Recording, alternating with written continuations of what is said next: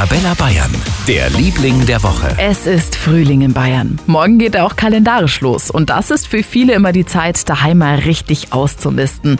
Und jetzt kommt sie ins Spiel. Unser Liebling der Woche. Melanie Spornraft aus Reichertshausen in Oberbayern. Sie macht mit ihrer Möbelretterei aus alt neu. Ich mache aus alten Möbelstücken und gebrauchten Gegenständen wieder was Neues und vor allem was Modernes, was man sich gern in die moderne Wohnung stellt. Bevor Sie also gebrauchte Möbel wegschmeißen, vorher bei der Möbelretterei in Reichertshausen nachfragen. Vielleicht hat Melanie Spornraft ja eine kreative Idee.